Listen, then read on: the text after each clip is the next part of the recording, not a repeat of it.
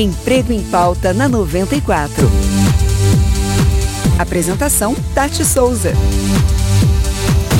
Nós estamos falando em como você aumentar a sua empregabilidade no mercado de trabalho. Nós dissemos algumas dicas atrás que é importante que você constantemente busque a sua qualificação. Daí existem algumas pessoas que falam assim para mim: "Mas Tati, eu não tenho dinheiro para isso, o dinheiro não sobra, eu não consigo fazer um curso". E é justamente por isso que o meu currículo tá desatualizado. Então existem muitos cursos gratuitos que você, da sua casa, pode investir somente o seu tempo para poder concretizá-lo. Existem cursos tão qualificados, tanto no Brasil quanto no exterior, que vão colocar você numa condição diferenciada no mercado de trabalho. Sabe o que, que precisa? Precisa somente de um tempo, de você pegar o seu celular, de você pegar o seu computador e começar a buscar esses cursos gratuitos. Fazer o curso por fazer só para você ter um certificado não vai te ajudar no processo seletivo. Te ajuda a conseguir a entrevista, mas não te ajuda a passar pela entrevista. Então, o meu conselho é: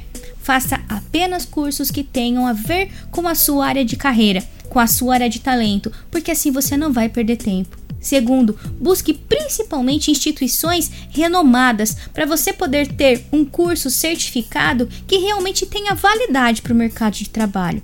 E terceiro, utilize parte do seu tempo livre, aquele tempo que você fica, sabe, nas redes sociais, sapeando para lá, para cá, no Instagram, no Facebook e tudo mais, utilize esse tempo livre para você poder estudar. Eu tenho certeza absoluta que quando eu falei a respeito de continue estudando constantemente, você falou assim: "Ah, mas eu não tenho tempo para isso". Tempo a gente tem. Só precisa realmente entender quais são as prioridades da nossa vida.